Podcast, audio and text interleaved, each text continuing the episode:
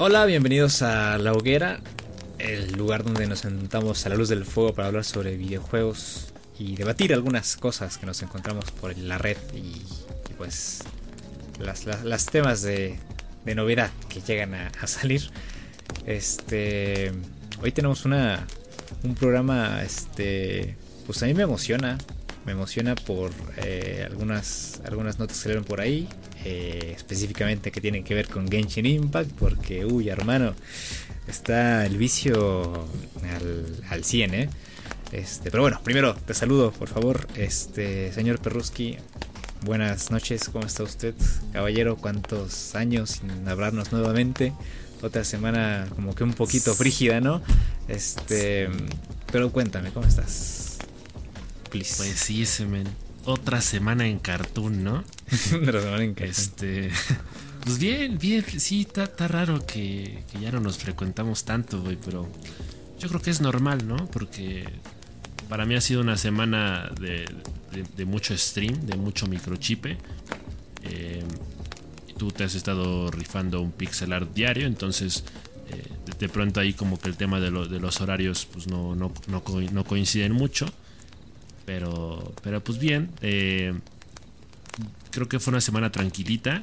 Eh, yo particularmente no, vengo así muy, muy, muy eh, efusivo, porque no, no hubo mucha variedad. Pero me, da gusto que tú sí vengas contento, que vengas entusiasmado. yo anduve un poco disperso. La verdad siento que, que, sí seguimos como en esa, en esa transición hacia, hacia que lleguen cositas más interesantes. Sí. Como que seguimos en este pequeño declive. Pero bueno, son gajes del oficio, ¿no? Agua va, agua viene. Uy, nunca antes mejor dicho, güey. nunca antes mejor dicho. Sí. Pues sí. Eh, yo, yo honestamente esta semana he estado muy viciado. Muy viciado al Genshin Muy, muy viciado. O sea, hasta me da vergüenza. O sea, me daría vergüenza decir las horas que le he dedicado al Genshin esta semana. O sea, la verdad creo que es. Me pasé de la raya. Eh, o, sea, no, me da vergüenza decir que juego Genshin. O sea, me encanta. Me encantan los personajes. Me encanta eh, lootear. Me encanta. Eh, soy, soy.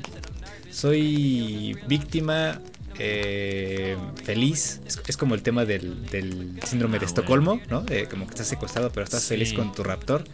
Este estoy feliz eh, siendo un esclavo del gachapón. Eh, y más con las noticias que vamos a comentar un poquito más adelante. Pero la neta me la estoy pasando bomba con el, con el Genshin. Sí, no, eso es lo importante, güey. O sea, lo, lo, que importa al final de cuentas es que independientemente de que tú tengas ahora mismo una adicción, lo estés disfrutando. Porque yo sé lo que es pasar por una adicción y mira, no, no, es, no es por comparar ni nada, ¿no? Pero eh, yo en mi época de preparatoria viciaba mucho FIFA, por ejemplo, ¿no? Sí. Eh, entonces hubo, había, había rachitas, había temporadas en las que yo sí viciaba 5 o 6 horas diarias de FIFA. Y yo creo que aquí la gran diferencia es que a mí sí me, me provocaba culpa, ¿no? A mí sí se me creaba ese, ese sentimiento de culpa de que sabía que a pesar de que yo me divertía jugándolo, eh, me, parecían horas mal invertidas porque pues, hay muchísimo más contenido que uno puede disfrutar y del que puede sacar provecho. Y pues FIFA particularmente no es un juego que, que digamos valga mucho la pena en ese sentido, ¿no? Entonces yo creo que en, en, tu caso, pues a lo mejor lo estás viciando mucho, pero pero no, no te queda ninguna especie de arrepentimiento o, de reproche personal, ¿o sí? Eh, a veces cuando sí me excedo, sí es como de, ah, pude haber hecho esto, ¿no? O, o sí me pasé y, dejo de hacer otras cosas, ¿no? Pero ahorita ya como que ya estoy entrando en razón. Este, es como, despierta, güey. Y ya estoy así como, este, ya tratando de ordenar mis ideas y diciendo, a ver, espérate, güey. Parálisis del sueño. Sí, es como de, a ver, a ver, a ver, a ver, a ver, a ver, a ver. A ver, estás jugando, no sé, siete horas, ¿no? Este, estás ocupando quizás parte del tiempo que estabas ocupando en hacer cierta otra cosa, ¿no? Porque igual ya estaba así como que estaba yo como en un estado de flow antes de entrar en este vicio del Genshin, que haciendo ejercicio, ¿no? Que haciendo el pixel art, que haciendo mi trabajo, este este, mejorando pues, mi, mi, salud intestinal, ¿no? Que ahorita ando con ese tema, ¿no? Este, y era así como que pues, palomita tras palomita tras palomita. Y luego pues llegó el vicio del Genshi, ¿no? Llegan los banners que duran 20 días y pues estás como que un poco presionado por el tiempo de, a ver, tengo que sacar mis protogemas para comprar mis deseos, y con mis deseos comprar a mis personajes, pero me faltan 9 deseos para llegar al décimo y cada décimo me dan un personaje nivel 4 o arma nivel 4. Entonces estás pensando en tantas tantas cosas que pues te gana la emoción y te gana la eh, pues la dopamina, ¿no? estás está encima de ti y, no puedes hacer nada a veces, como de mierda. Y ya después te arrepientes un poquito, un poquito digo porque pues sí lo disfrutas, ¿no? Y, a veces como, como me pasó el fin de semana que obtuve a Diona y a, esta, este, la otra Loli, ¿cómo se llama?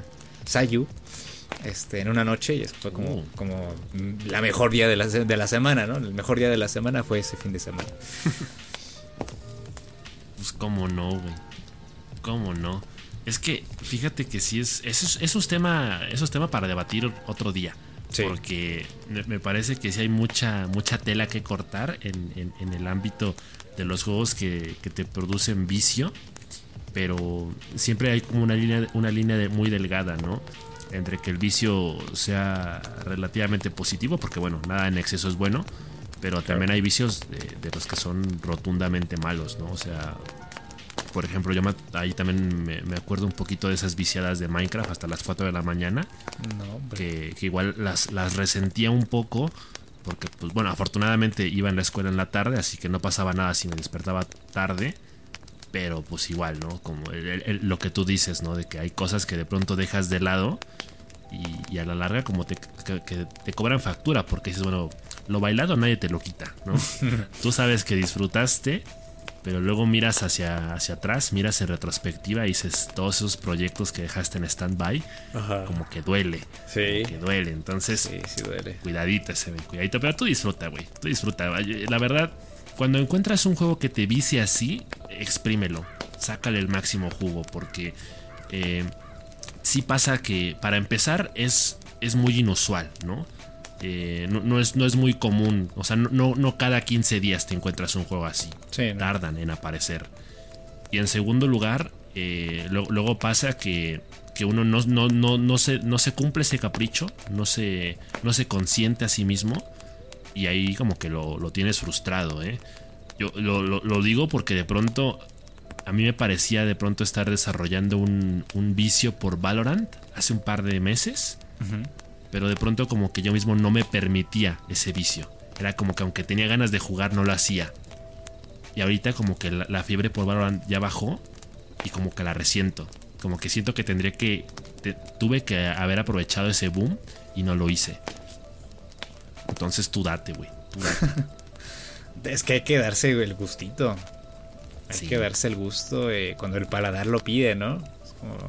claro. está bien, güey. O sea, si tú tienes ganas de aplaudir. Aplaudo, sí, sí, sí. O sea, no es como el tema de, de, algo me de morir, ¿no? Como dicen así, luego. Este. Pero, pero pues, si tienes el gustito, pues dátelo y, disfrútalo y juega. Eh, pero pues mírete también, ¿no? Eh, pero es, es, es cosa de encontrar un equilibrio. Pero cuando tienes ganas, hazlo.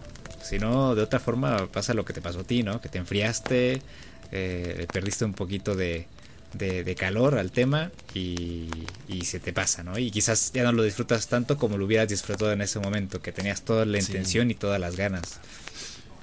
Sí, sí, sí. Sí, la, la verdad, eh, sí, sí cuesta, ¿no? Porque eh, a veces de cualquier forma uno se tiene que aferrar a las cosas a veces, ¿no? Eh, digo, normalmente se dice que no, no es bueno ser tan, tan aprensivo, pero, pero cuando, cuando tienes esos momentos creo que sí debes aprovecharlos. Porque, porque si luego, luego te queda, se te queda la espinita clavada, ¿no? De, las cosas que querías hacer y no hiciste. Sí. Entonces, pues hay, hay que darse el gusto con moderación. Pero pues sí, hay, si, si estás en el mero, mero, en el momento épico, tú sigue dando, güey. Hay que, hay que darse, que es. Bueno, atáscate, que es olla. atáscate, lodo ah, sí, atáscate, lodo, güey. Y hay que, hay que, hay que darse. Pero bueno. Eh, nada más que comentar. De momento. esta pues, parte introductoria de todos los días, todos los podcasts. Bueno, eh, pues yo creo que aquí voy a colar, ¿no? Una de las primeras notas. Ah, mira. Porque pues como que van de la mano, ¿no? Ahora sí que voy a, voy a aprovechar el bug. Adelante. Eh, porque esta semana eh, retomé el Hollow Knight. Okay. es un juego que de pronto ahí había abandonado porque pues hubo una época en la que solo me daba la oportunidad de... Ya sabes, teníamos esta como dinámica de solo jugar un juego durante una semana porque teníamos que hacerle reseña. Eh, gracias a Dios que dejamos atrás esa, esa práctica. Esa tradición. Esa sí. Sí, sí, porque no. Estaba resultando muy contraproducente, la verdad. Sí, o sea, al principio era divertido, pero después empezó a pesar. Sí, sí, porque al final de cuentas te das cuenta de que no. Los juegos no son para coleccionar necesariamente, ¿no? O sea, cada videojuego, serie, película que ves, no, no son necesariamente artículos de colección para llenar un catálogo, ¿no? Para hacer más amplia tu biblioteca. Exacto. A, las cosas hay que disfrutarlas, como dice, como dice el, Remy, ¿no? El chefcito. Eh, no te lo tragues, saborealo. Entonces, pues ahora que estamos poniendo en práctica esa, esa, filosofía de vida, pues yo esta semana ya con un poquito más de calma, más despejado de, otros juegos, le estoy dando la oportunidad a Hollow Knight, lo estoy retomando. Me costó trabajo eh, volverme a acostumbrar al juego, porque, bueno, la última vez que lo había jugado acumulé, me parece, por ahí dos o tres horitas de juego. Eh, entonces, pues esta vez pasó como mínimo uno o dos meses sin haberlo jugado. Entonces sí estaba muy oxidado ahí de pronto con los botones, ¿no? Como las teclas, no sabía cuáles eran los controles tal cual. Y, tardé un ratito en adaptarme. Eh, lo cual sí lo pagué caro porque de pronto sí tardé bastante tiempo en progresar. Tanto en el sentido de encontrar cuál era el siguiente punto en el mapa que debía explorar eh, como por la parte de, qué tan fácil o qué tan difícil me estaba resultando derrotar a los, a los enemigos, ¿no? Y ya ni siquiera te estoy hablando de un boss, o sea, te estoy hablando de, las criaturas que te salen al azar en cualquier parte del mapa. Eh, entonces, esta semana como que he tenido esa oportunidad de volver a valorar lo que juegos como Hollow Knight son. Eh, a principios de año decía que me estaba enamorando mucho de, este tipo de juegos, porque también por ahí jugué el Blue Fire, también había jugado el School de Hero Slayer, entonces como que de pronto me empezaron a gustar mucho este tipo de juegos, y ahora que estoy regresando el Hollow Knight, pues lo estoy reafirmando, ¿no? Estoy confirmando esta vocación por los, por los roguelites. Entonces, eh, bueno, ahora sí que en relación a esta a esta, a esta pequeña eh, experiencia semanal, surgió por ahí una nota eh, de una influencer, de una TikToker, ¿no? De estos chavos que viven del erario público, que viven del like y del aplauso, eh, pues diciendo, ¿no? Que todos los videojuegos necesitan un modo fácil. Y bueno, básicamente su argumento es que pues ella no tiene tiempo para ser buena en los videojuegos, que no tiene tiempo para practicar y que eso, digamos, eh, hace que se pierda de muchas historias geniales, ¿no? Porque muchas veces si un juego es muy difícil, pues no progresas en la historia y no sabes qué pasó después y te frustras y la abandonas. Y justamente ella ponía de ejemplo Hollow Knight, ¿no? Eh, que a ella se le complican mucho los mini jefes en Hollow Knight y que eh, pues básicamente por, sus habilidades, por sus eh, habilidades muy pobres por así decirlo en el juego, pues está muy difícil que, ella progrese realmente, ¿no? Y bueno, yo hasta cierto punto le concedo un poco de razón porque Hollow Knight es un juego para mínimo 30 horas, ¿no? Entonces, eh, considerando este, este obstáculo que representa a veces la dificultad en los videojuegos, entiendo esa parte. Sin embargo, yo no estoy de acuerdo en que... O sea, a mí no me gustaría que los videojuegos tuvieran un modo fácil. Eso definitivamente es, eh, algo para mí inadmisible, porque me parece que ya estás ahí eh, tocando la, visión del director, ¿no? la visión del estudio. yo creo que por algo el juego eh, es como es, ¿no? Hollow Knight como roguelite se supone que tiene que ser una experiencia complicada, tiene que ser un, juego que represente un desafío, un verdadero reto. Y vaya que lo es, ¿no? Entonces es un juego que de pronto está adornado por, por, esta, por este nivel de dificultad eh, que digamos tampoco llega a ser tan excesivo, ¿no? Eh, tampoco es un, un, Dark Souls, pero yo creo que para hacer el juego que es, por el tipo de, por el tipo de, por el género, por el, estilo un poco plataformero, de pronto yo creo que la, dificultad sí está en un punto considerablemente alto, eh, pero también tiene que ver mucho con la práctica, ¿no? Con la repetición, con la anticipación de patrones. Eh, entonces, pues yo definitivamente no comparto la idea de esta, de esta chica, de esta influencer que se hace llamar Cruelty Free Fire. Este, espero que no tenga nada que ver con Free Fire. Lo que te iba a decir. Pero, pero pues sí, eso fue lo que argumentó ella, la niña, que no quiere poleas. Y pues yo la verdad siento que eso es... Eh, si llega a ser un, un, obstáculo en ocasiones, ¿no? Pero yo creo que si quieres vivir la experiencia completa de un juego, tienes que aceptar el reto que se supone independientemente de la, de la dificultad. Entonces Hollow Knight, insisto, esta semana que tuve la oportunidad de, revalorarlo, de volverlo a apreciar por lo que es, pues definitivamente a pesar de que yo también he, de pronto he tardado más de 20 minutos en pasar una zona en la que ni siquiera es que haya un jefe final, sino que me cuesta trabajo porque hay varios mini, enemigos ahí que se me acumulan y de pronto como que se me enredan las manos y, no presiono a tiempo, las teclas, pues ahí es donde muero, pero no le cambiaría nada. Entonces, eh, yo voy a seguir disfrutando de Hollow Knight y la recomendación general es que todos eh, disfruten los juegos como, como mejor se les acomode. Eh, por ahí se me, se, me, viene a la mente ¿no? lo que pasaba con Celeste, ¿no? que de pronto es un juego que, que, tiene esta opción de poner un, un, modo más fácil, o sea que tú ajustar ciertas partes del juego para hacerlo más fácil, porque también argumentaban ahí que pues la, la idea es que el juego se disfrute, ¿no? que en ningún momento llega a ser lo suficientemente frustrante como para quererlo abandonar, precisamente como pasa con muchos jugadores. Pero pues es, algo eh, personal y yo creo que esa fórmula no necesariamente aplica para todos los juegos.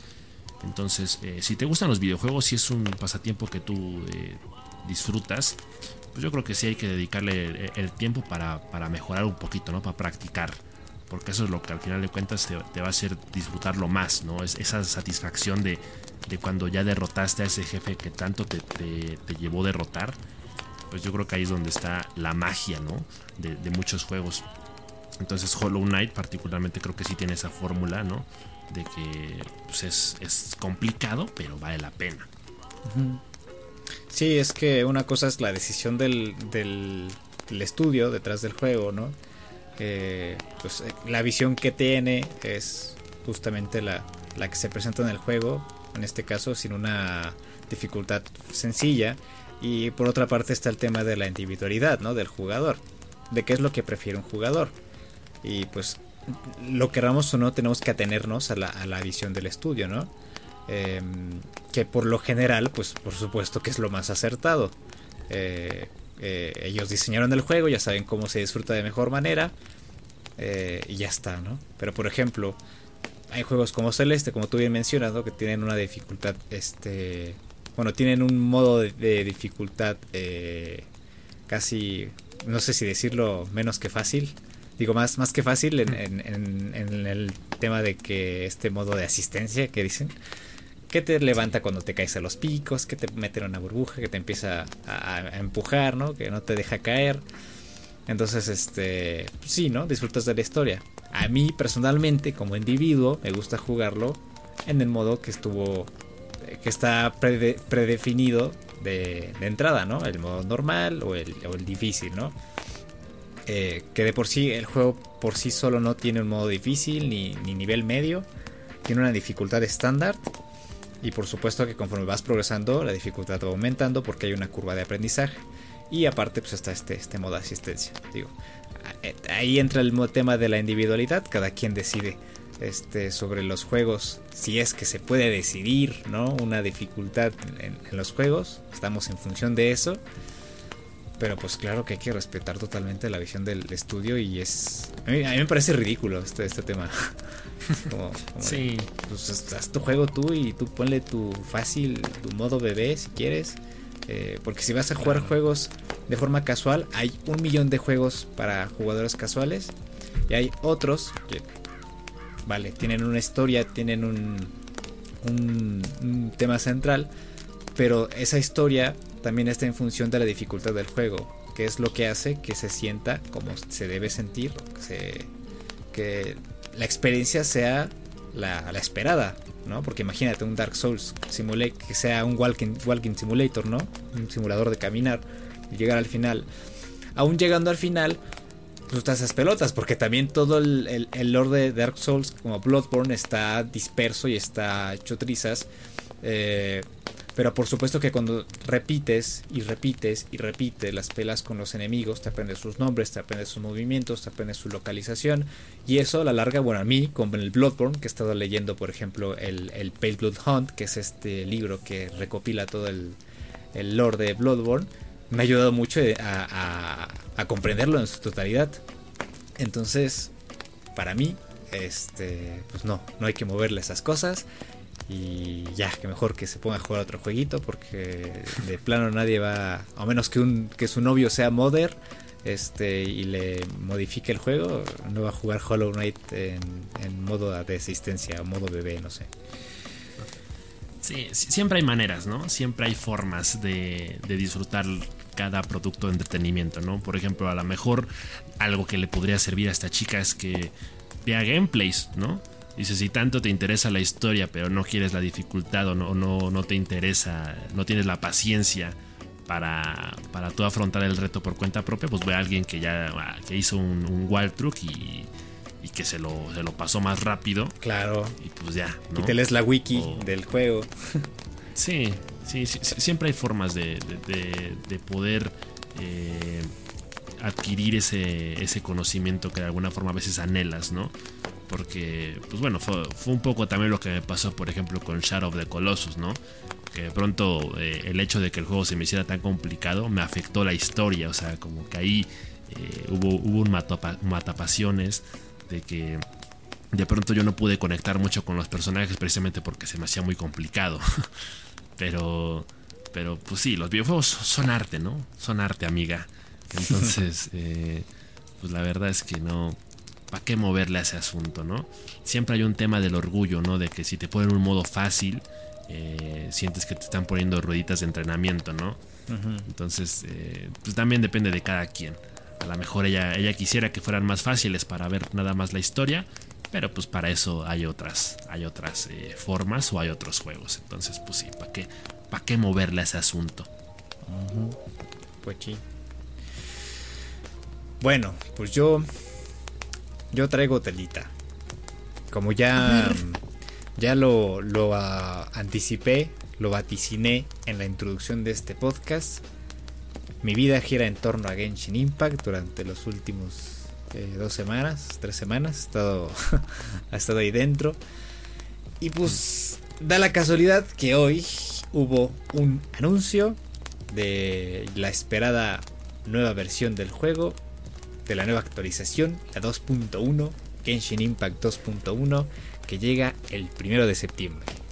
Y vamos para allá, ¿eh? Porque esto, este tema está, está amplio. Está más amplio que el juego mismo. Está más amplio que el juego mismo, ¿eh? pues miren, chamos. Recuerdan que en la, en la, en la actualización 2.0 nos añadieron a la eh, zona de Inazuma, ¿no? Entonces esta zona pues tiene tres islas. Ya los que ya llegaron a Inazuma pues ya sabrán más o menos qué onda con la historia, ¿no? Este tema de la Shogun Raiden, que es la, la arconte de esta zona y este y que está chetadísima. Em, pues bueno, ya les habíamos dicho en el otro podcast que hablamos de Genshin Impact que de momento en la 2.0 solamente iban a estar tres islas de las cinco o seis presentes de Inazuma, ¿no? De, entrada. Bueno, pues con esta 2.1 vamos a añadir eh, dos zonas nuevas, dos islas. Eh, la isla de Watatsumi, que es el hogar de la resistencia, que para quienes ya avanzaron en la historia ya, ya sabrán de qué estoy hablando. Y la isla Seirai, que es un lugar que está envuelto en tormentas eléctricas, muy parecido a una isla que, que ya eh, nos introdujeron en la 2.0. Eh, estas zonas van a tener tres nuevos jefes, entre ellos eh, la famosa Fatui Signora, la esta doña que está robándole pues de las entrañas, les está sacando a los arcontes una, una wea, no recuerdo cómo se llama, que es como su centro, ¿no? Como, como su fuente de poder, ah, vamos a llamarlo así. Este, también van a añadir a una Oceánida del Trueno, que es como la que nos encontramos en Inazuma, pero es, es eléctrica. Vete a saber cómo vaya a estar esa combinación de, agua y trueno. Y van a añadir igual la hipostasis electro, que es como la que nos encontramos en Mondstadt. Eh, los personajes jugables, el nuevo banner de Genshin Impact, que de por cierto es por el que estoy ahorrando todos mis deseos. Ah, van a añadir a la propia Shogun Raiden, que es Starconte.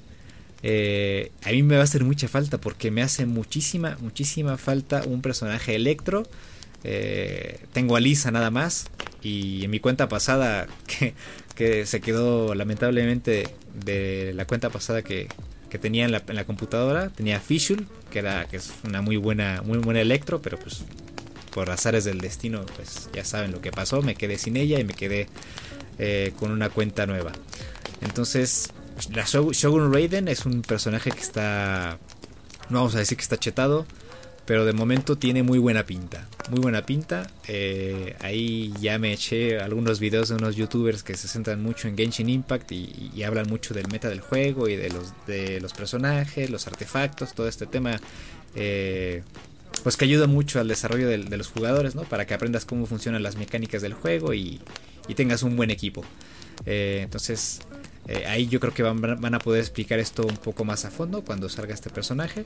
Este, pero de momento promete mucho la, Shogun Raiden. Eh, después tenemos a Sangonomiya Kokomi, que es la, como mencioné, es la, líder de la resistencia que está en contra de la Shogun Raiden. es una sacerdotisa divina de la isla de Watasumi.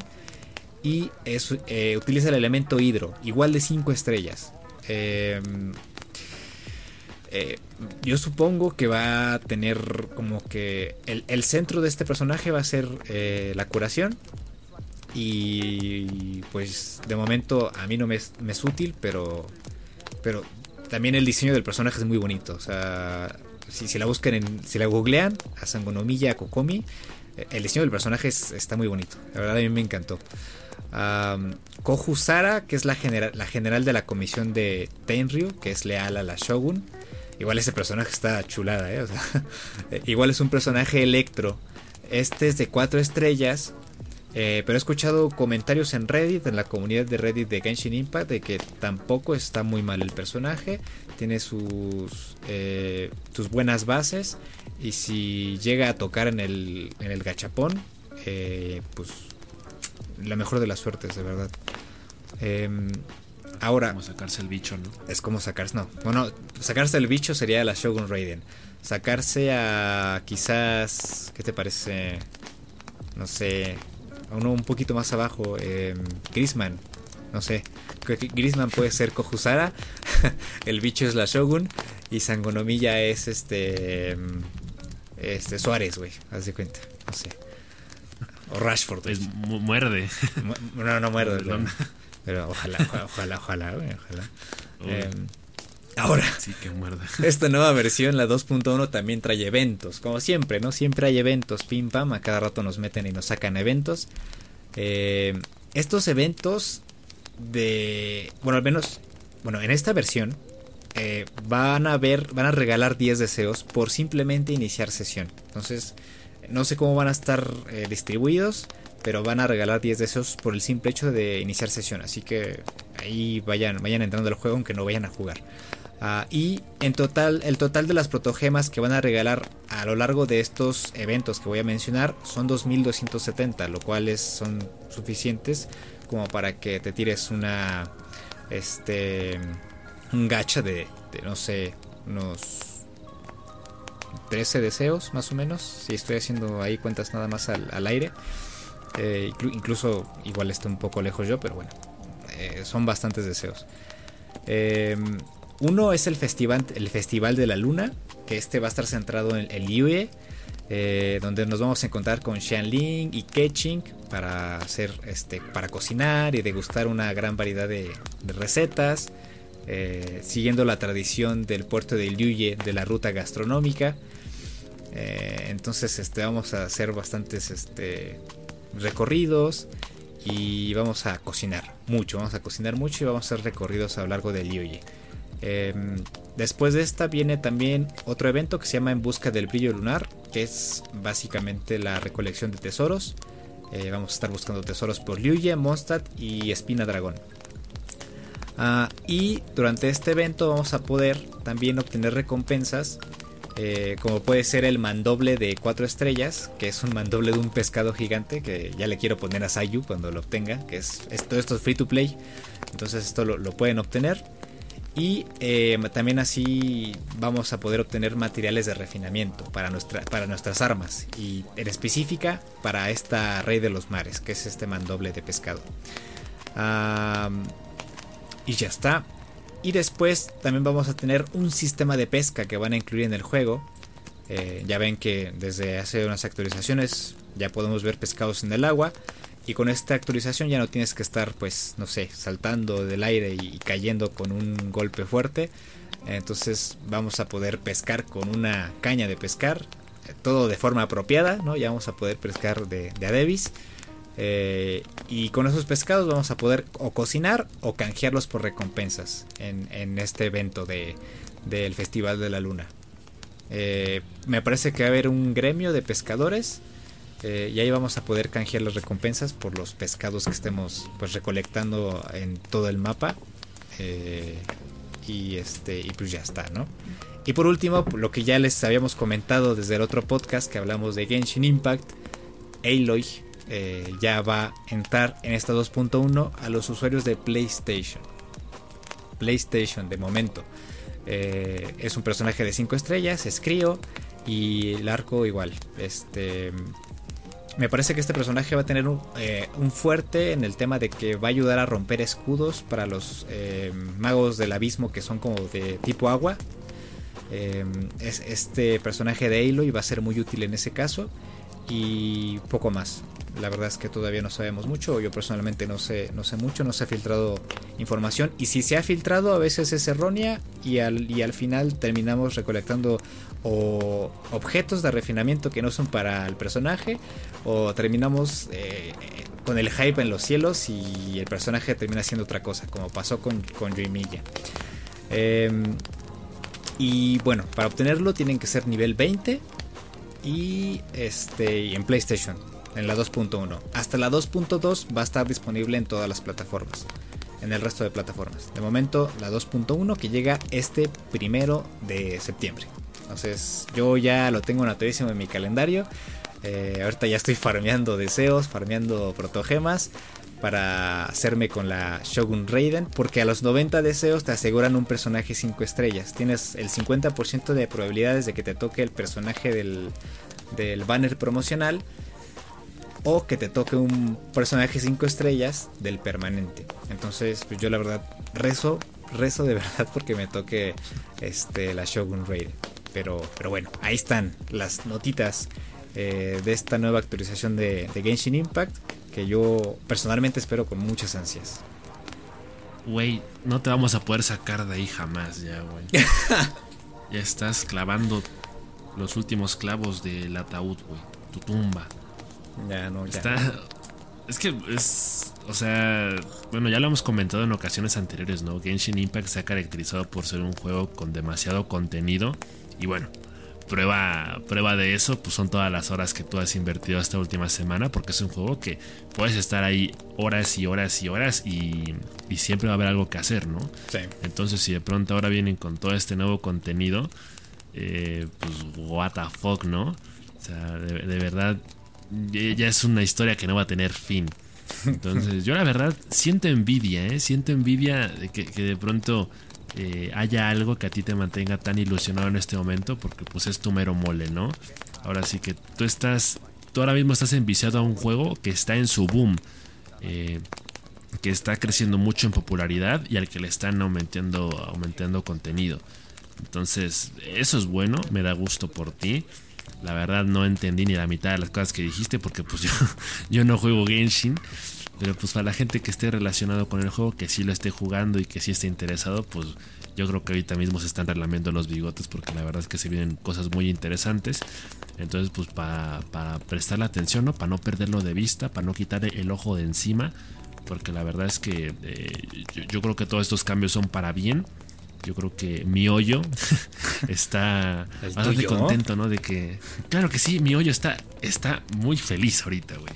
Entonces, este, eh, yo creo que todo el apoyo de los fans de la comunidad de Genshin eh, se está viendo remunerado. Y pues ahí está, ¿no? El, el juego infinito, el juego que te va a tener prácticamente esposado. Entonces, pues qué bueno, está chido, güey, todo todo lo nuevo. Es que cuando me involucro con un juego me, me engancho. Ya sabes, ya me conoces. me, me, engancho y me quedo ya hasta, hasta que lo acabe. Y, esto va para largo, pero eh, la invitación es para todos. ¿eh? O sea, si no han jugado Genshin Impact, eh, a ver, hay un pequeño disclaimer. O sea, pueden, pueden entrar al juego, pero con la. con el.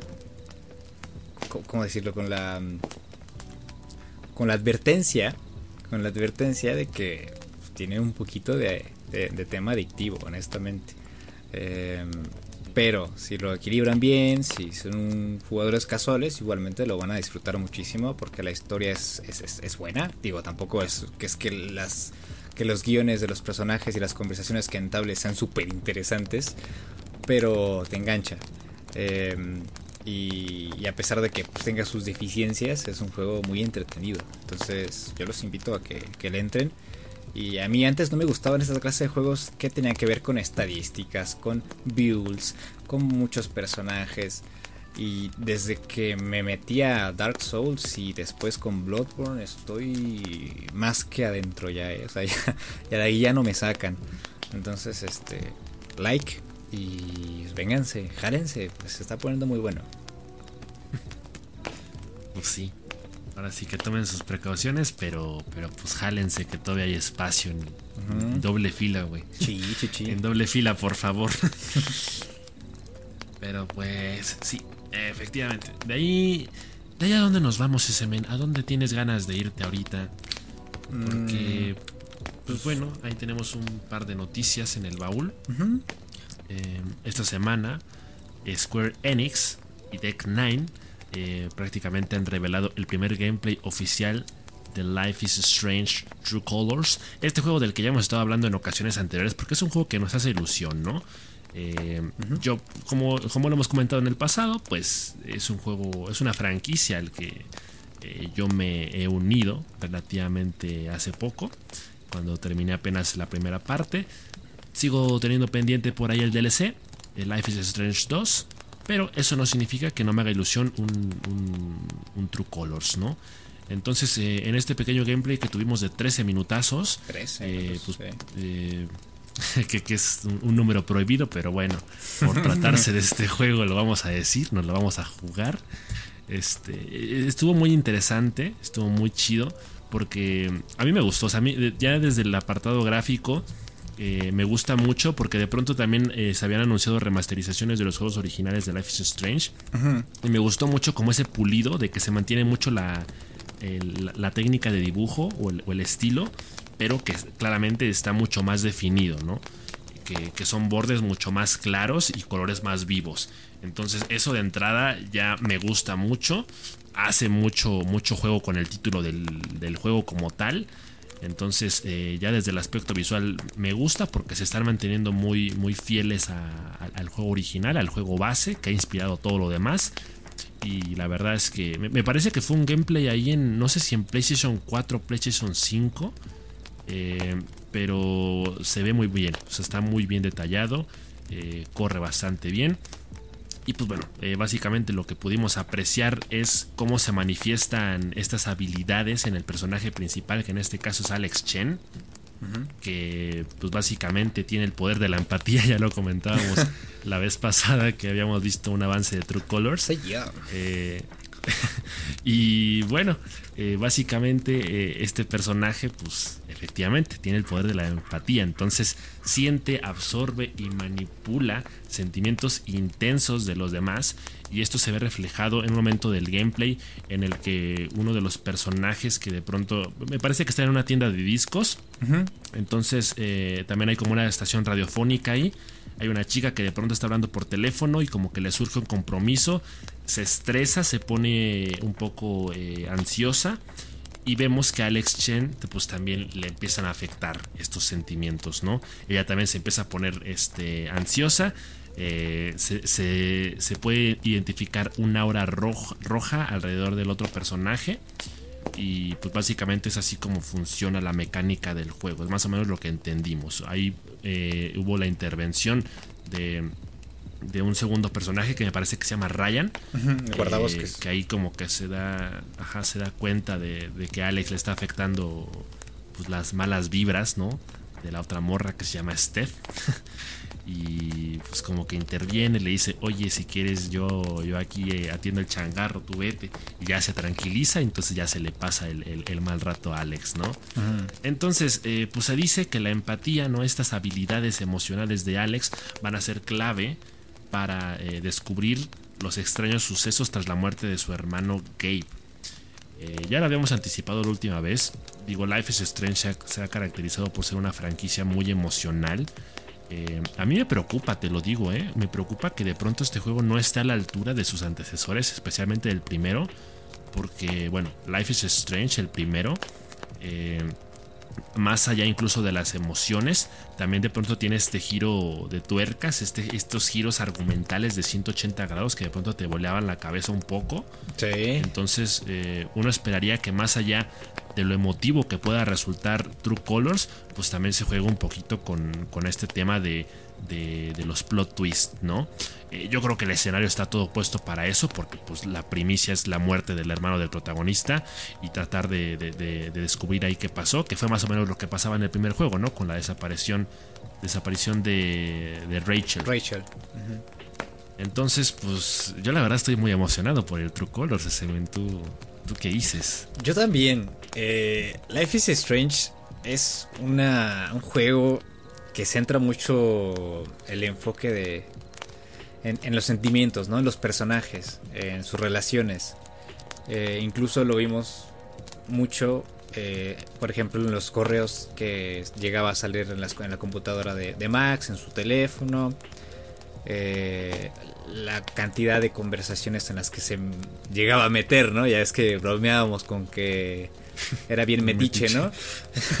Era bien metiche porque agarraba todo, agarraba las cartas, agarraba los, teléfonos de las demás personas, las computadoras, las fotografías.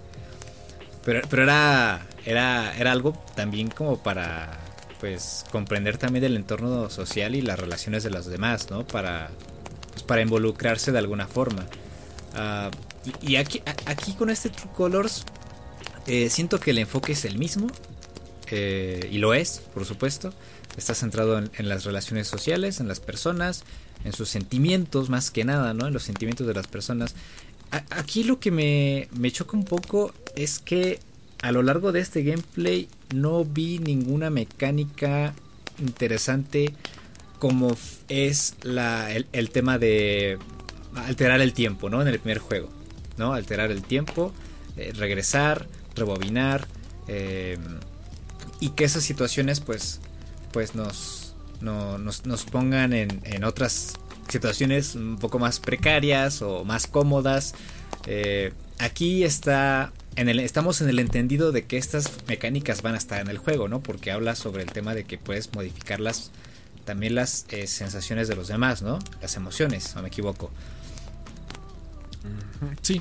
Las pueden manipular. Daba la impresión ahí, habían dado como la, primicia de que, de que ella va a poder alterar, o sea, va a poder jugar con, los, con las emociones en, pro de lo que le beneficie en el momento, precisamente por, por el misterio que está de por medio. Ajá, exacto. Entonces, esta clase de mecánicas son las que yo quería ver. Quería ver más, más de eso. Y simplemente vimos algo que ya, ya habíamos visto en el trailer pasado. ¿Recuerdas? Que habían sacado el tema de que cada emoción tenía su color. Que que ella percibía las emociones de los demás y que se reflejaban en su interior. Entonces yo quería ver un poco más de, de, ese tema, de poder influir en los demás, de modificar las emociones y sacar provecho de eso o, obtener algún resultado dañino, ¿no? O, no sé, cualquier, cualquier cuestión. Incluso un pequeño corte en el dedo, una caída, no sé. O sea, no tiene que ser algo muy aparatoso. Y, no lo vimos aquí. Yo, yo, quería, yo quería ver eso, ¿no? Más allá de, de lo que obviamos, que es el tema de las relaciones personales, las opciones que puedes elegir a la hora de conversar con, las, con los demás, los resultados que pueden llegar a tener esas, esas decisiones que tienes eh, en las conversaciones. Entonces, eh, por ejemplo, yo quería que el tema autoconclusivo, eh, que hubiera un tema autoconclusivo en, este, en, este, en estos 13 minutos. Yo pensé que iba a ser el tema del disco, por ejemplo. La elección del disco, ¿no? Que le hice, este, ¿cómo se llama esta chica? Steph. Que la ve y le dice este o este, ¿no? Como que le hace la señal. ¿Cuál te gusta? Y ya eliges este y ya lo, ponen en el, radio y como que ahí se empiezan a tirar unos, unas miradas ahí este, seductoras. Eh, y yo creía que eso iba a tener un, impacto al final de esos 13 minutos o no sé, algo relacionado también con el estado de ánimo de ella. Y no. Entonces ahí como que sí me, quedan algunas reservas y, y, me choca porque el juego ya va a salir en septiembre, el 10 de septiembre. Eh, entonces esa es la, impresión que tengo del juego. A pesar de que, como tú bien mencionaste, visualmente y visualmente es muy cómodo. Eh, la verdad me, metí mucho en, en, ese, en esta tienda de discos. Yo creo que eh, el, que haya, el que haya una radio adentro y, sepas que hay una persona ahí manipulando la, playlist y todo eso, como que daba, daba esa sensación de, comodidad dentro de esa, dentro de, esa tienda de discos y también la conversación que estaba entablando con, con este sujeto y después la llegada de su hermano, etcétera, etcétera, ¿no? Eh, el gato, ¿no? Ya es que hay una parte donde eh, tienes que quitar al gato de encima, que son situaciones comunes en un juego como, como los de Life is Strange y, eso eh, me gusta, me gusta que se mantenga la esencia. Sí, están bastante presentes mecánicas de juegos anteriores, ¿no? El tema de las interacciones con, el entorno y con los personajes o los objetos dentro del escenario. Entonces, yo creo que haces una muy buena, muy buen, muy buen apunte en ese sentido, de que sí faltó eh, ver en qué se traducen sus habilidades, ¿no? Porque de pronto también ahí se dice, hay una especie de, de primicia de que Alex este, reprime su habilidad. Es decir, que no le gusta usarla o que no le gusta admitir que la tiene. Es decir, eh, como que se avergüenza un poco de ella y lo siente un tanto como su defecto. A lo mejor vimos una escena muy introductoria en el sentido de que apenas se está empezando a relacionar con sus poderes y todavía no le saca provecho. Sí, claro. Porque incluso me, da la impresión, no, estoy seguro de si no entendí bien, eh, pero creo que aquí se menciona que su hermano sigue vivo. Creo que hay una. Hay una sí, llega, de hecho, llega su hermano. Llega su hermano al final. Y, creo que también omití, omití eso. Y ya me estoy dando un zape ahorita, un tope. Este, porque no ah, tiene pues sentido que desarrolle sus, sus, poderes todavía por, porque pues, no ha pasado ese evento fatídico. Eh, sí. Pero de alguna forma, no sé, me hubiera gustado también que fuera un, un, bonito accidente también con el gato, ¿no? Igual eh, con la interacción con este gato, igual hubiera eh, estado bueno que ahí algo hubiera pasado en relación a, ese poder que tiene, pero bueno. Sí, quizá no quisieron arriesgar, quizá no quisieron mostrar de más, quisieron ser muy conservadores porque eh, a lo mejor eh, hay partes que se guardaron para no arruinar un poco eh, la sorpresa. Y eso lo entiendes, pero pues sí, si te van a mostrar un gameplay, creo que sí esperas que, que queden más o menos bien definidas las mecánicas. Entonces, eh, de momento no sabemos realmente cómo va a funcionar. Sabemos que le afecta, sí. Eh, que tenemos un, referente visual de las emociones, como en este caso son las auras de colores.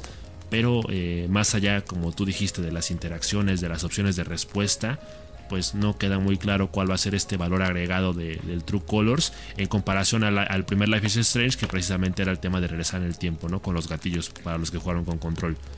Entonces aquí pues no sabemos qué funciones van a tener, pero pues yo esperaría que, lo resuelvan pronto, ¿no? Que, nos sorprendan con algo que realmente resulte entretenido. Eh, porque yo creo que sí, sí está muy, muy alta la, vara, ¿no? Con respecto al primer juego. Entonces, pues a ver, a ver cómo lo utilizan, ¿no? Cómo lo resuelven ese tema. Sí, aquí tienen que tener un buen guionista, ¿eh? Aquí el guion es clave. Aquí el guion es clave para que este sea un buen juego. Eh, de, eso va, de eso va, de eso van estos juegos. Pero bueno, yo, yo igualmente tengo ganas de este juego. quiero, quiero, quiero probarlo. Incluso no he jugado el, el Before the Storm. Y, y leí algo por ahí que no sé si quiera saber.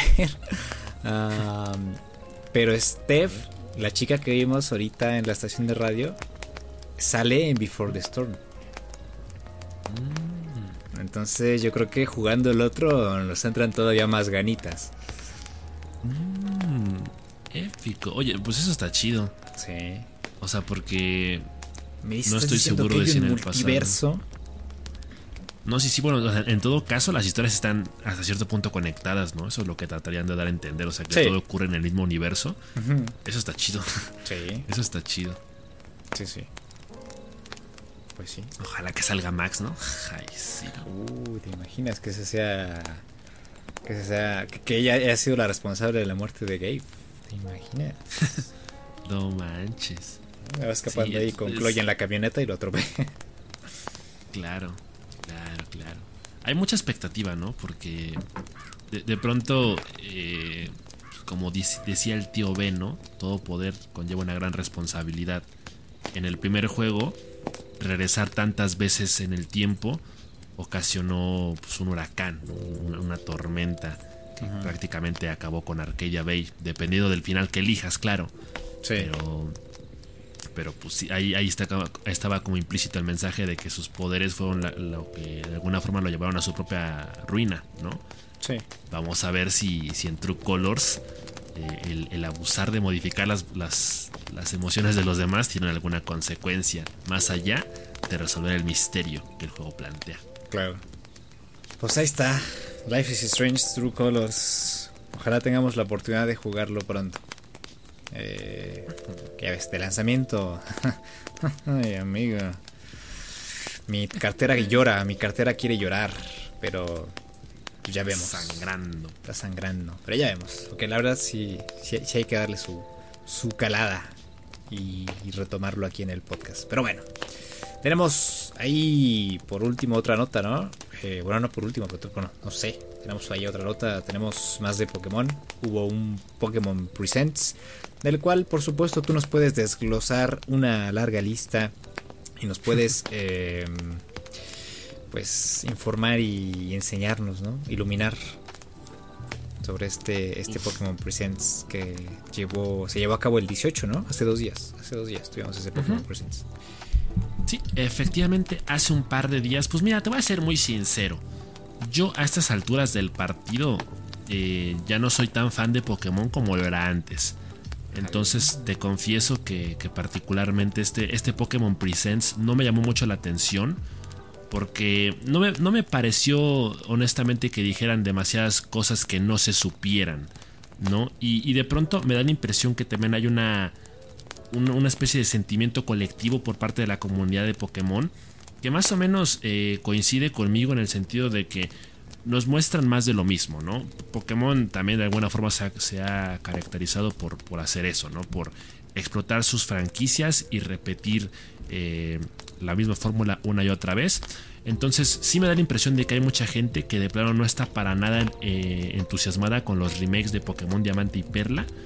En el entendido de que más allá de que ahora vamos a tener estos personajes tipo chibi y de que obviamente pues eh, hay unos, una calidad de gráficos mejor, pues no hay mecánicas que resulten muy novedosas para este nuevo juego, ¿no? Eh, lo que sí destaca mucho y lo que sí hace ilusión y pues lleva siendo ilusión desde que lo presentaron, pues es el nuevo Pokémon Leyendas Arceus, ¿no? Que básicamente e, e, es un juego en el que Pokémon, yo creo que incluso están haciendo un experimento, ¿eh? Porque las fechas de salida de ambos juegos son muy, son muy cercanas. Eh, tenemos un juego que, eh, o sea, los remakes de Pokémon Diamante y Perla, que son Diamante Brillante y Perla Reluciente, salen el 19 de noviembre y el Pokémon Leyendas sale el 28 de enero del próximo año. O sea, va a haber una diferencia de, mes y medio, dos meses. Entonces yo siento que es una especie de experimento de, parte de Game Freak para más o menos ubicar o entender qué es lo que quiere actualmente el público de Pokémon, porque hay mucha gente mucho más entusiasmada por, por leyendas que por los remakes. Entonces, en el caso de, de Pokémon Legends, eh, pues hubo un par de novedades que son bastante entretenidas o son bastante interesantes, porque básicamente es un juego que, bueno, tiene la premisa de casi todos los juegos de Pokémon, ¿no? En este caso, completar la Pokédex. Pero estamos en una región antigua, estamos en la región de ¿cómo se llama? Hisui. espérate, aquí lo tenía. Hisui, sí, Hisui. Eh, que es básicamente Sino, la región de Sino de la cuarta generación en el pasado. y hubo un detalle muy interesante que, de hecho ya hasta se prestó para muchas teorías, porque es la, la introducción de nuevos Pokémon en el entendido de que son Pokémon que ya se extinguieron, porque son Pokémon que existieron en el pasado, pero que si por algo no salen en los videojuegos de las generaciones pasadas, pues es porque se extinguieron o algo raro pasó por ahí. Entonces, por ejemplo, presentaron a las versiones de, por ejemplo, Growlite de Hisui, que es un, es un con más pelo, que prácticamente tiene la cara cubierta de pelaje. Presentaron la evolución de Stantler, que la verdad está muy chida, se llama Weird Deer. Y pues es prácticamente un, un reno con barba. Eh, está muy cagado, pero está chido. O sea, porque Stantler es uno de mis Pokémon favoritos de la segunda generación. Entonces, que de alguna forma se sepa que tiene una evolución está chido. Pero sí hace ruido precisamente en el sentido de que pues, es un Pokémon que no existe en la época actual, por así decirlo. O sea, que solo existió en el pasado. Eso está muy curioso. Habría, por ahí me gustaría eh, saber si hay alguna razón por la cual eh, este Pokémon no está presente en el resto de las generaciones, ¿no? Eh, también hay una versión Hisui de Bravery que pues igual apela un poquito también a este concepto de tener más cabello, más pelo. Y el Basculegion, que pues básicamente es el, mismo Pokémon de, la quinta generación, pero más mamado, ¿no? Más grandote. Eh, también por ahí se destacó el apartado de que vas a poder realizar campamentos de exploración porque la intención es completar la Pokédex. Entonces, eh, pues el juego va mucho de explorar y básicamente mencionaron que vas a, vas a ser muy afectado por el entorno, ¿no? Tanto por las condiciones climáticas como por los Pokémon salvajes. Entonces, si de pronto estás tú en tu campamento y llegan una, una, parvada o, una manada de Pokémon salvajes, eh, pues te pueden atacar, ¿no? Porque también por ahí está como el misterio de que hay Pokémon que son naturalmente agresivos. Es decir, que sin que tú los ataques, ellos te atacan a ti. Entonces eh, yo creo que por ahí también va, un poquito la trama del juego, ¿no? En, tratar de, entender por qué los Pokémon son así en esta región, eh, en, esta época específica, ¿no? En, la que se va a ubicar. Entonces eh, el juego la verdad se ve bastante bien visualmente. Yo creo que la, primicia de un juego de Pokémon en mundo abierto es bastante atractiva porque es, es, inusual, casi no se ven juegos de Pokémon así me, sigue haciendo falta por ahí que me aclaren un poquito más de detalles respecto a la historia principal, más allá de que te digan que la primicia es o que el objetivo es completar la Pokédex.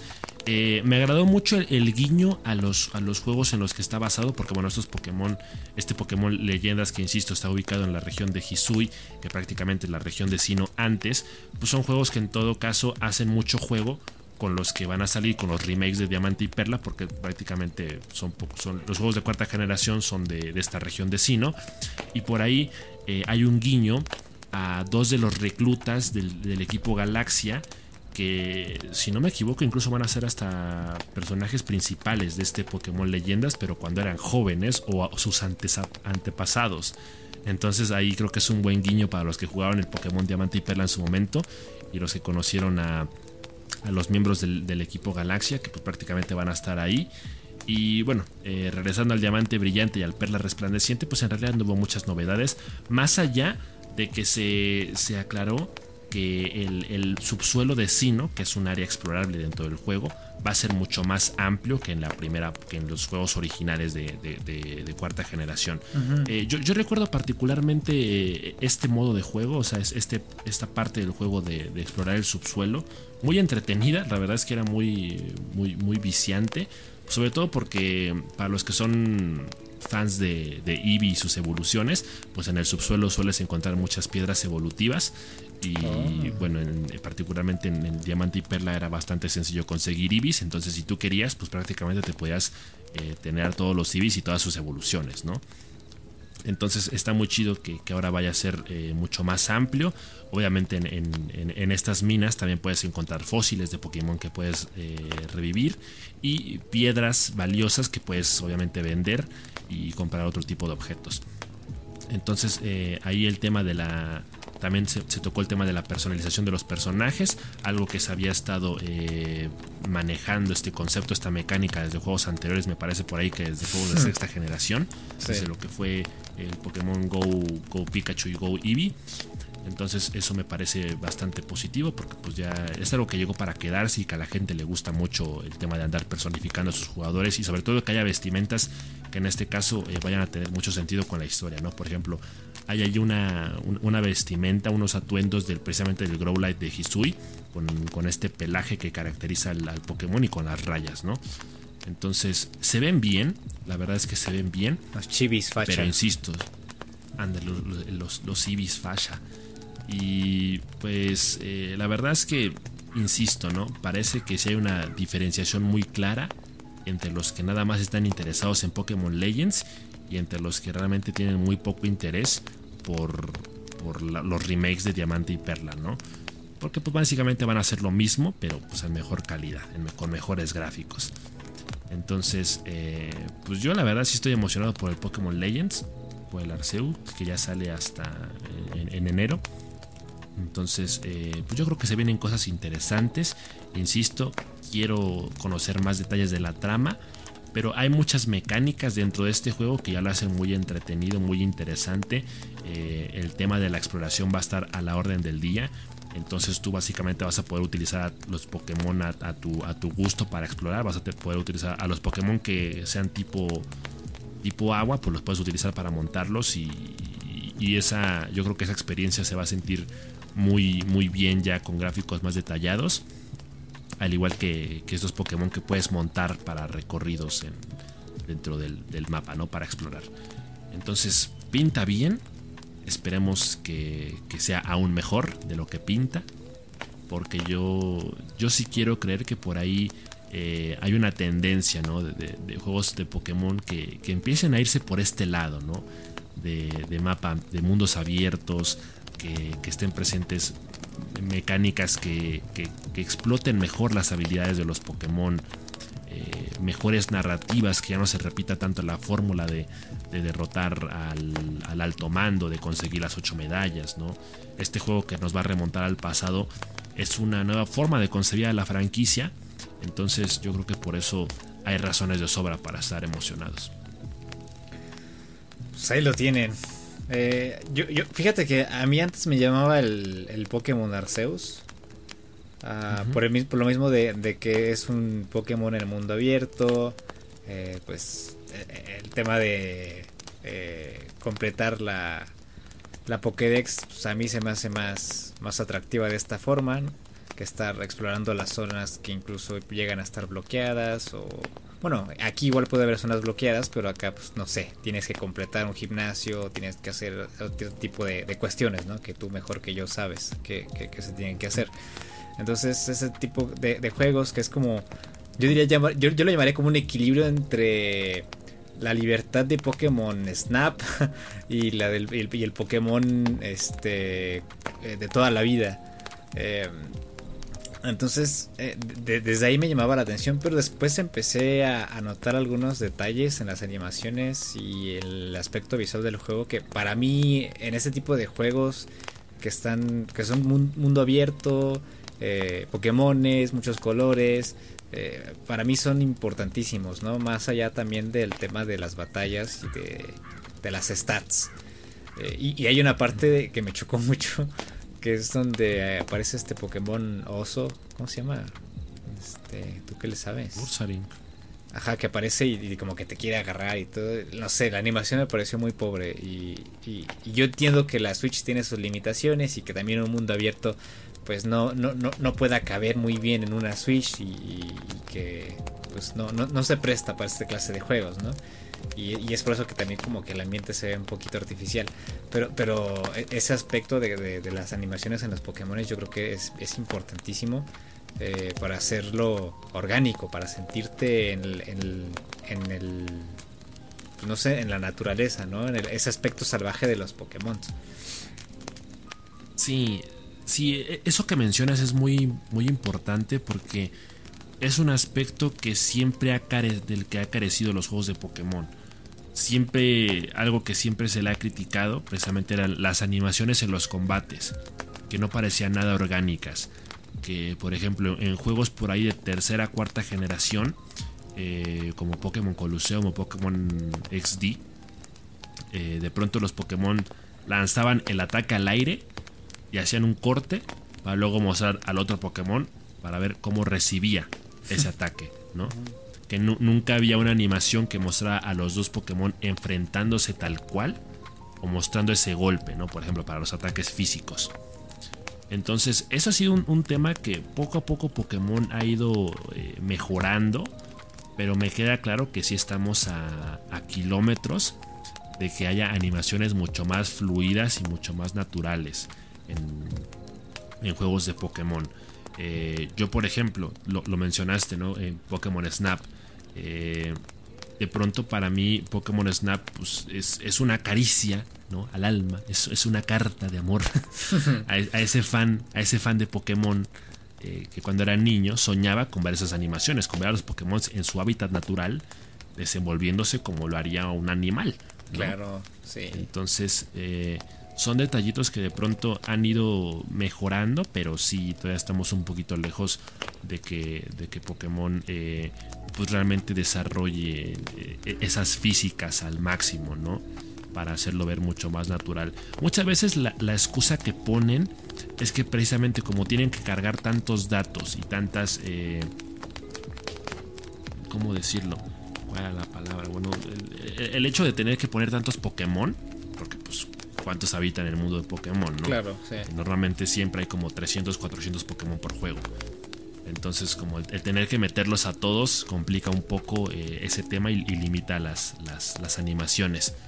Eh, durante mucho tiempo, imagínate, también fue un problema con las voces, ¿no? Se ponían este, sonidos genéricos, no tal cual las voces de los Pokémon como se escuchan en el, en el anime. Entonces, eso es un tema que se ha ido mejorando, pero pues esperemos que, lo pulan un poquito más antes de la salida del juego. Y si no, que mínimo sirva de, parteaguas para juegos futuros. Sí, es que, bueno, al menos para mí, ¿no? Que, soy un inexperto en Pokémon. Eh, aún así, después de ver tantos lanzamientos, tantos juegos, eh, y experimentar, pues, si no de en carne propia, llegar a ver gameplays y todo este tema, verte jugar a ti, es como, como, que es, esa clase de, aspectos eh, harían muchísimo más inmersivo el juego. Y al menos a mí, para mí lo harían más interesante, ¿no? Que, ya te digo, ya, ya pronto, en cuanto acabe esta eh, temporada baja de, de jugar, este, ya me voy a aventar mi primer Pokémon, ¿no? Que va a ser este, este. Ah, pero por supuesto, eh, pues todavía tengo, tengo mis, mis, detalles, ¿no? Tengo, tengo ahí unas cosas que me llegan a, molestar. Porque ya es 2021, eh, uno se esperaría que, esta clase de juegos tuvieran un poquito más de mimo, más detalle. Eh, por ejemplo, el diseño de los vestuarios de los, de los personajes me encanta. A mí me gustó mucho el diseño de, de, los vestuarios de los personajes, los mismos personajes, las pokebolas, ¿no? Así como un poco rústicas este, los propios interiores me parecieron muy interesantes. El mapa, el mapa es muy bonito, es, simple pero es muy adecuado para la época y, pues tiene unos trazos muy limpios, muy, muy llamativos, como si fuera un mapa oriental. Entonces tiene muchísimas cosas que me atraen, pero luego empiezan a salir este tipo de, cosas. Que, inevitablemente me, me empiezan a, pues, a molestar, ¿no? Es como, como esos detalles que, que pues me alejan un poco de, de, la experiencia. Pero eh, ganas eh, tengo, ganas de probar tengo porque quiero experimentar. Ya lo habíamos platicado desde hace mucho tiempo, ¿no? Que, tema de que ando, ando en modo, modo, modo, de, modo de experimentación, ando experimentando con un montón de juegos, quiero probar. Entonces, si en algún momento se me da la oportunidad, pues adelante, eh, estaremos probando este juego, porque es una aproximación interesante que no habíamos visto antes en Pokémon.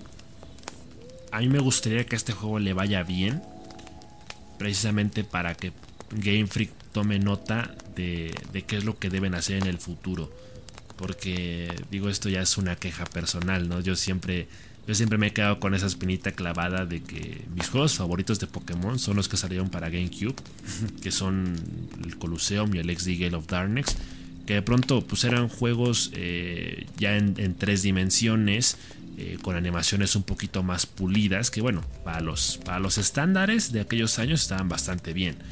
Y que también eran un poquito mundo abierto, o sea, el, tema de la libertad, de, que de pronto también se exploraran otras historias, porque las premisas en, estos juegos pues eran... Eh, derrotar a esta organización malvada que convertía a los Pokémon en oscuros y supuestamente los hacía más fuertes y era como un plan de dominación mundial. Esto, digo, tampoco era tan novedoso, pero eh, resultaba entretenido, resultaba muy, muy emocionante esa historia. Entonces, eh, yo siento que esto es lo más cercano que voy a tener a esos juegos que jugué en GameCube. Entonces, eh, estoy muy emocionado por, por este juego. Eh, y esperaría que esto sea el inicio de, un nuevo apartado dentro de los juegos de Pokémon, porque eh, me parece que sí se ha sobresaturado el tema de los remakes de los juegos clásicos y que más allá de eso no se ha explorado muchos otros temas, ¿no? porque de pronto, pues por ahí la franquicia de Pokémon Rangers creo que ya se abandonó por completo. La de Mystery Dungeon hace poquito tuvieron un juego nuevo, salió el año pasado, que sigo teniendo ganas de probarlo, pero no parece un, apartado de su franquicia que haga mucho ruido. Y bueno, ahora la salida de Pokémon Snap, que pues es un remake de un juego de hace 20 años, pues eh, me parece que está bien, pero sí hace falta que, se sigan renovando a sí mismos, porque, porque ya lo dije, ¿no?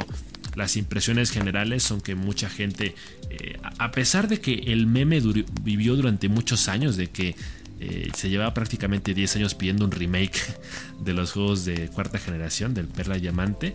Pues ahora que es una realidad, pues como que realmente no hace tanta ilusión. Entonces, pues yo creo que ahí está, está muy claro cuál podría ser el futuro eventual de la franquicia. Así está el tema con Pokémon, es complicado, ¿no? Como, como, como se puede esperar de, de una franquicia como Pokémon. Tiene sus altas, tiene sus bajas, tiene sus bordes eh, que pulir.